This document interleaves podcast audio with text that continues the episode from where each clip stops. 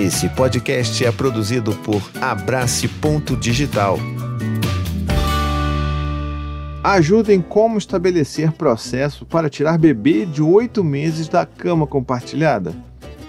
Oito meses. Vamos falar sobre isso?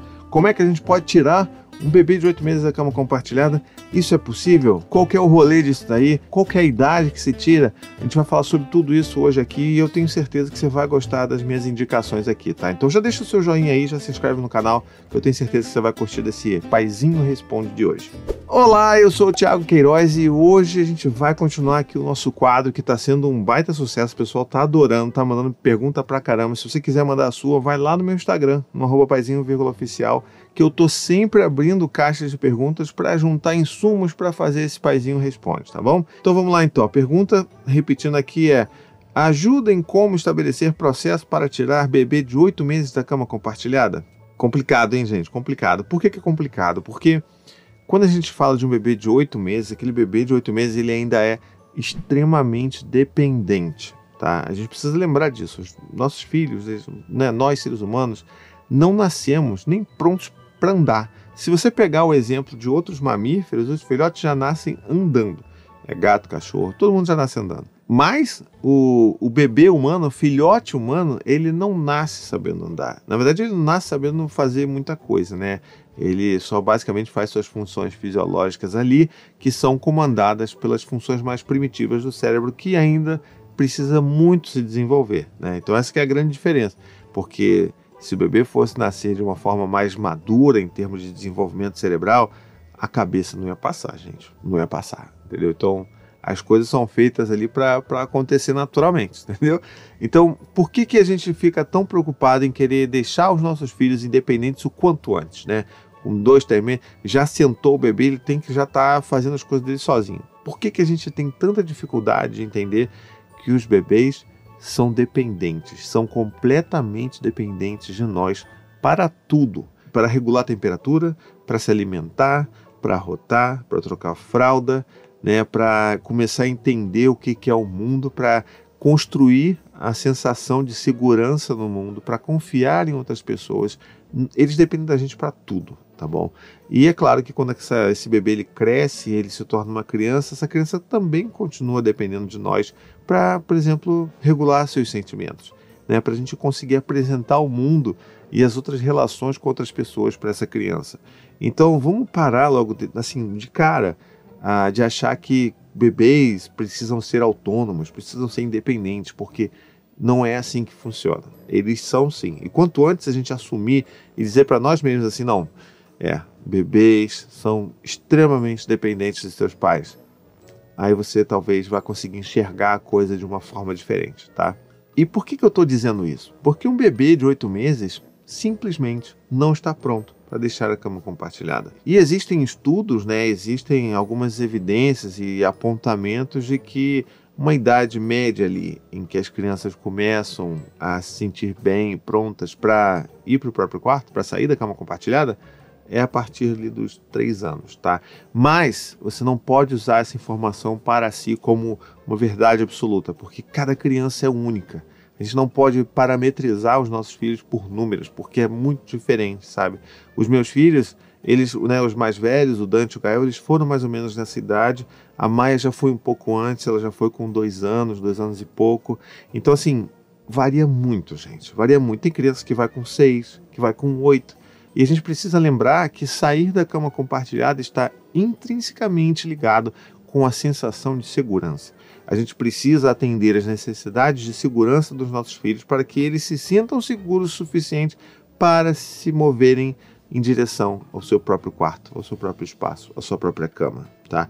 Então, é aquela coisa, né, que parece que não faz muito sentido, que eu sempre falo que é a gente precisa atender às necessidades dos nossos filhos estando perto, acolhendo, dando colo, dando abraço, é, falando sobre sentimentos, porque tudo isso é uma forma de você encher esse, essa, esse potinho de segurança dos nossos filhos até que chegue num nível que eles se sintam seguros o suficiente para dormirem sozinhos, tá? Agora, um bebê de oito meses está muito longe disso. O que eu quero dizer também é que assim você não é obrigada a fazer cama compartilhada só porque o seu filho tem oito meses, né? Então a gente precisa lembrar que a cama compartilhada, ela primeiro ela precisa ser feita com segurança, né? Então já deixo aqui já o link que eu tenho no meu site falando sobre as orientações de uma prática segura de cama compartilhada tá aqui, porque também não é para todo mundo, tem gente que, que, que, que, a prática da cama compartilhada não é recomendada, então tá tudo aqui no link, tá bom? Você pode ver aqui no link da descrição. Mas de uma forma geral, é, também não é para todo mundo. Tem mães que não se sentem confortáveis, que dormem pior, tem bebês que dormem pior, né? Então assim, existem N fatores que podem dizer para você que não, a cama compartilhada não é uma boa para mim. Pode ser, inclusive, que por conta disso que você tenha feito essa pergunta para mim, né? De será que com oito meses eu posso tirar? Porque pode ser isso. Talvez você, na verdade, esteja se sentindo extremamente sobrecarregada, exausta, de dormir amamentando e tá ali, não dorme bem, acorda pior por conta disso, e você acha que a solução para isso é tirar o seu bebê da cama compartilhada. Quando que na verdade, talvez você seja uma mãe, uma das tantas mães, inúmeras mães que infelizmente se sente sobrecarregada, que está exausta de cuidar de um bebê 24 horas por dia, né? Porque você não tem rede de apoio, ou porque se você tem um companheiro, se o pai do bebê está ali perto de você, ele não faz a parte dele, ou, ou que não tem ninguém ali que possa te render, sabe, para você também ter um respiro, para você também descansar. Então a gente precisa lembrar sempre né, que é a mãe que cuida do bebê, mas alguém tem que cuidar dessa mãe também. Né? Alguém tem que cuidar de quem cuida do bebê. Então, se essa pessoa que cuida do bebê só cuida do bebê e não, ninguém cuida dela, essa equação não vai fechar. E isso vai entrar em desbalanceamento muito em breve. Pode ser isso que você esteja passando, porque também existe um momento ali dos oito meses, em que se aproxima ali dos nove meses, né?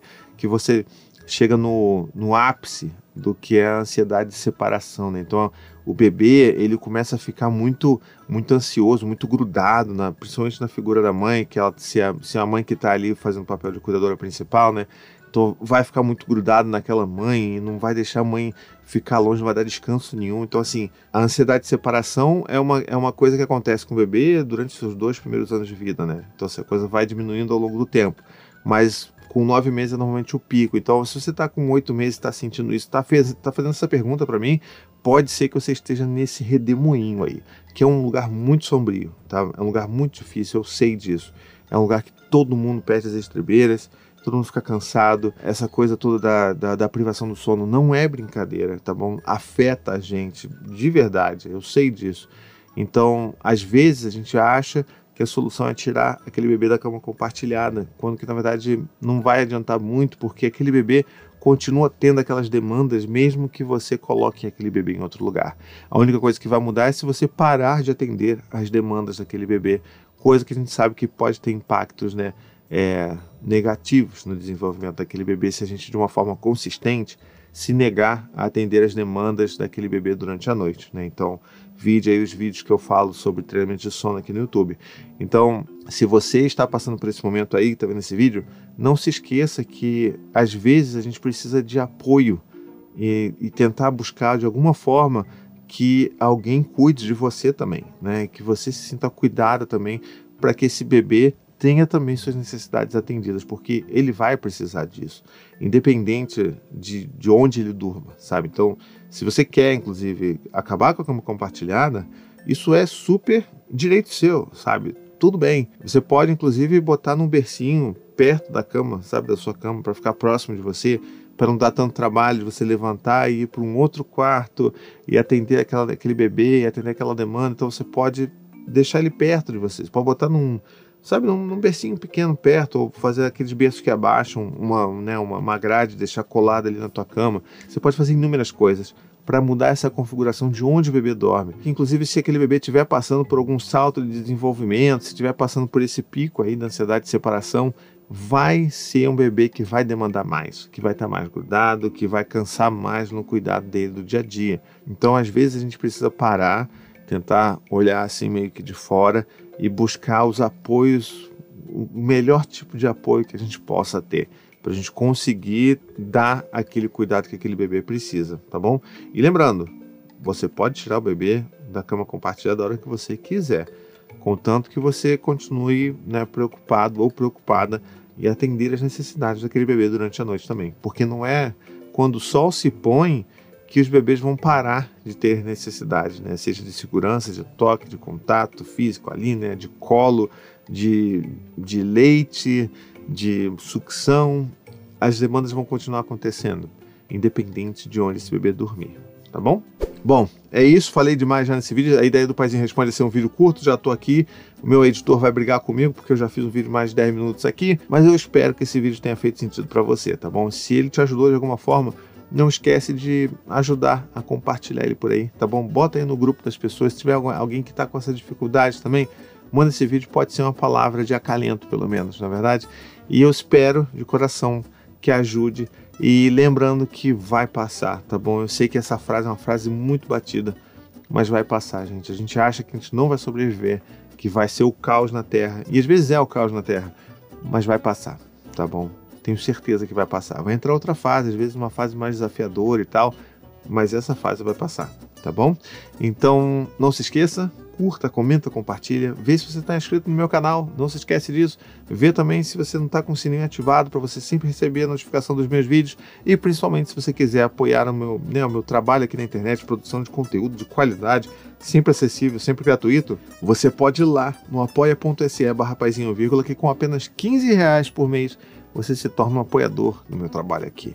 Não pode não fazer muita diferença para você aí no seu bolso, no seu orçamento, mas para mim faz toda a diferença. Se todo mundo ajudasse um pouquinho, eu ia conseguir garantir pagar todos os custos de produção de conteúdo aqui, para que todo mundo sempre tenha acesso a conteúdos de qualidade, conteúdos bons e bacanas e que né, ajudem a gente a, a sair um pouco daquela, né, daquela roda ali, do, do hamster ali correndo naquela roda e a gente, opa, peraí, nunca tive esse insight.